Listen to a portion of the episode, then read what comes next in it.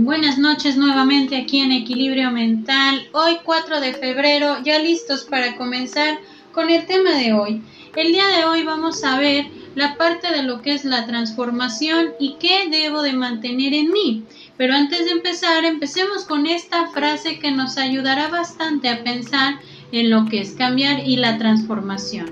No pidas permiso para cambiar la transformación interior no requiere el visto bueno de nadie. Esta frase es de Walter Rizzo.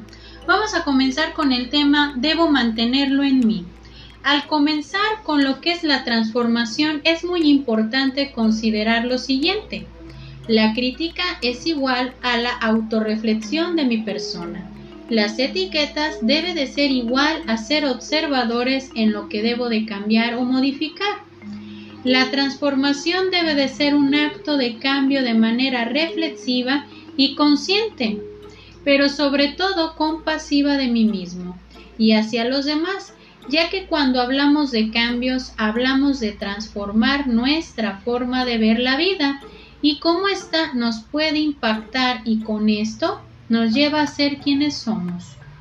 La transformación debe de tener en consideración que en cuanto cambiamos también va a cambiar nuestro actuar, nuestra forma de pensar y con ello también las personas que muchas veces seremos capaces de considerar como parte importante de mi vida, de mi trayecto, de los que yo quiero que estén junto conmigo y los que me están aportando cada uno de forma positiva, también podemos ver que pueden aportar lecciones de aprendizaje, por lo que, aparte de experimentar sus errores y muchas veces compartirlos, y vemos que es algo que debo de cambiar en mí para mejorar de manera positiva. El día de hoy vamos a ver la parte de la transformación para entender y comprender lo que es el valor de lo que soy, cómo soy, cómo me comporto y cómo puedo yo otorgar crecimiento también a los que están a mi alrededor teniendo en cuenta que debo de mantener en mí esa transformación, ese crecimiento, esa aceptación para saber que podemos seguir creciendo en conjunto, sin descuidar que yo mismo debo de ser una prioridad, una prioridad que debe de estar tranquilo, que debe de estar bien y ser consciente de que cada cambio que queremos en nuestra vida debe de ser tomado en consideración, que va a cambiar la parte en cómo nos vamos a comportar, la parte en cómo nos vamos a adaptar incluso, pero sobre todo entender que la aceptación va encaminada del valor que cada uno de nosotros sabemos que tenemos. Pero ¿qué pasa cuando nosotros no sabemos muy bien el valor incalculable que tenemos como personas? El día de hoy vamos a verlo con un cuento que nos ayudará bastante a ver la perspectiva de lo que es el valor. Este cuento también es de Jorge Bucay. El cuento se llama así, El verdadero valor del anillo. Vamos a ver qué nos dice este cuento. Vengo maestro porque me siento tan poca cosa que no tengo fuerzas para hacer nada. Me dicen que no sirvo, que no hago nada bien, que soy torpe y bastante tonto. ¿Cómo puedo mejorar? ¿Qué puedo hacer para que me valoren los demás? El maestro sin mirarlo le dijo, Cuánto lo siento, muchacho. No puedo ayudarte. Debo resolver primero mi propio problema. Quizás después. Y haciendo una pausa agregó, si quisieras ayudarme tú a mí, yo podría resolver ese tema con más rapidez y después tal vez te pueda ayudar. Encantado, maestro, titubeó el joven, pero sintió que otra vez era desvalorizado y sus necesidades postergadas. Bien, asintió el maestro. Se quitó el anillo que llevaba en el dedo pequeño de la mano izquierda. Dándoselo al muchacho, agregó Toma el caballo que está allá afuera y cabalga hasta el mercado. Debo vender este anillo, porque tengo que pagar una deuda es necesario que obtengas por él el mayor número de suma posible, pero no aceptes menos de una moneda de oro. Vete y regresa con esa moneda lo más rápido que puedas. El joven tomó el anillo y partió. Apenas llegó y empezó a ofrecer el anillo a los mercaderes. Estos lo miraban con algún interés. Hasta el joven decía lo que pretendía por el anillo. Cuando el joven mencionaba la moneda de oro, algunos reían, otros le daban la vuelta a la cara y solo un viejito fue tan amable como para tomarse la molestia de explicarle que una moneda de oro era muy valiosa para entregársela a cambio de un anillo. En su afán de ayudar, alguien le ofreció una moneda de plata y un cacharro de cobre, pero el joven tenía instrucciones de no aceptar menos de una moneda de oro y rechazó la oferta. Después de ofrecer su joya a todas las personas que se cruzaban en el mercado, más de cien personas, y abatido por su fracaso, montó su caballo y regresó. ¿Cuánto hubiera deseado el joven tener el mismo de esa moneda? Podría entonces habérsela entregado al maestro para liberarlo de su preocupación y recibir entonces su consejo y su ayuda. Entró a la habitación.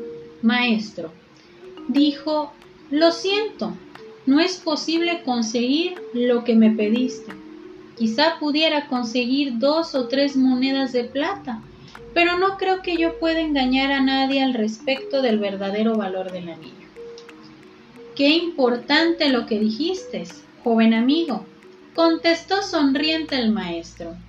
Debemos saber primero el verdadero valor del anillo. Vuelve a montar y vete al joyero. ¿Quién mejor que él para saberlo? Dile que quisieras vender el anillo y pregúntale cuánto da por él. Pero no importa lo que ofrezca, no se lo vendas. Vuelve aquí con mi anillo. El joven volvió a cabalgar. El joyero examinó el anillo a la luz del candil lo miró con su lupa, lo pesó y luego le dijo Dile al maestro, muchacho, que si lo quiere vender ya, no puedo darle más de cincuenta y ocho monedas de oro por su anillo. ¿Cincuenta y ocho monedas? exclamó el joven. Sí, replicó el joyero. Yo sé que con este tiempo podríamos obtener acerca de 20 monedas, pero no sé si, lo ven, si su venta es urgente. El joven corrió emocionado a la casa del maestro a contarle lo sucedido. Siéntate, dijo el maestro después de escucharlo. Tú eres como ese anillo, una joya valiosa y única, y como tal solo puede evaluarte el verdadero experto. ¿Qué haces por la vida pretendiendo que cualquiera descubra tu verdadero valor? Y aquí hay un silencio para reflexionar. ¿Qué haces por la vida pretendiendo que cualquiera descubra tu verdadero valor? ¿Cuántas veces nos hemos enfrentado a esta pregunta, entendiendo que el valor equivale a la aceptación de los demás? equivale a tener o a ser más que los demás. ¿Cuántas veces nos hemos enfrentado a comprender que mi valor puede depender de la opinión de los demás, de la opinión que pueda tener mis amigos, mi pareja, mi familia, inclusive compañeros de trabajo, cuando el verdadero valor de la persona que soy debe de estar valorado por el experto. ¿Y quién es el experto? El experto es aquella persona que conoce realmente, uno, su trayectoria de vida, dos, lo que ha aprendido, tres, a lo que se ha enfrentado como golpes en la vida, cuatro, quien tiene la capacidad de tolerar el tipo de escenario en el cual se puede enfrentar. Cinco, aquella persona que tiene la valentía para levantarse después de una caída muy alta o muy profunda. Es aquella persona que tiene la capacidad de entender que cada una de las cicatrices, de los escenarios, de las circunstancias, de la vida misma, es darse cuenta que esas cicatrices y todo esto es parte de ese crecimiento, es parte del valor, es parte de eso que va revalorando a la persona en su aceptación, en su adaptación, en su amor propio. Debo de mantener en mí la confianza, la seguridad, la paciencia, la tolerancia, pero sobre todo entender que el camino más transitado muchas veces es la crítica y muy poco es el camino de la transformación, porque ello implica ver el valor que poseo y lo que soy capaz de dar y ser en mi vida en ese momento, de creer de lo que debo de mantener como parte de mi amor propio para proteger y otorgar y con ello ver el valor que poseo yo mismo. Eso es amarme con la aceptación de saber quién soy.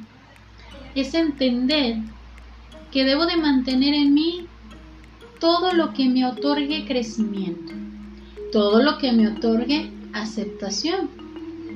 Y recordando que cada cambio trae consigo más cambios aún, pero sobre todo entender que esos cambios deben de ser la pauta y el inicio de la transformación hacia el crecimiento de lo que yo quiero tener.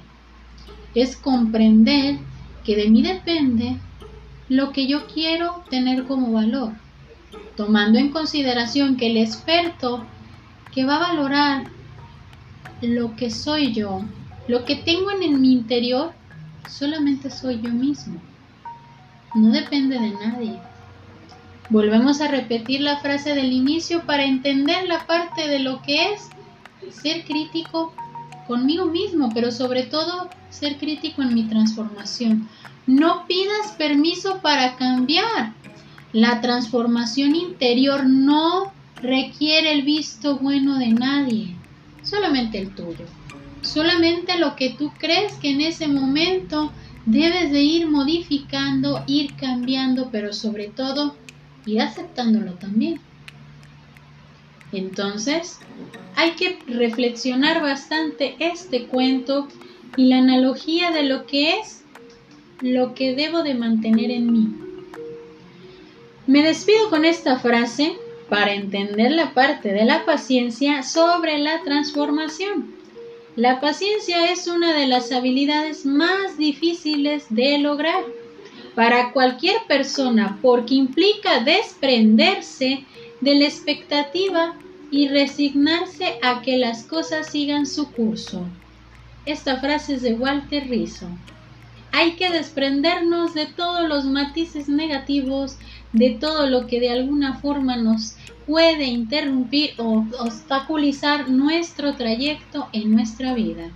Entonces hay que pensar mucho en esa transformación para saber qué debo de mantener en mí para llegar a mi crecimiento personal. Yo soy Evangelina Ábalos, esto es Equilibrio Mental y espero que el día de hoy este tema nos deje bastante nutridos en lo que debo de mantener en mí para mi transformación y mi crecimiento. Que tenga bonita noche para todos.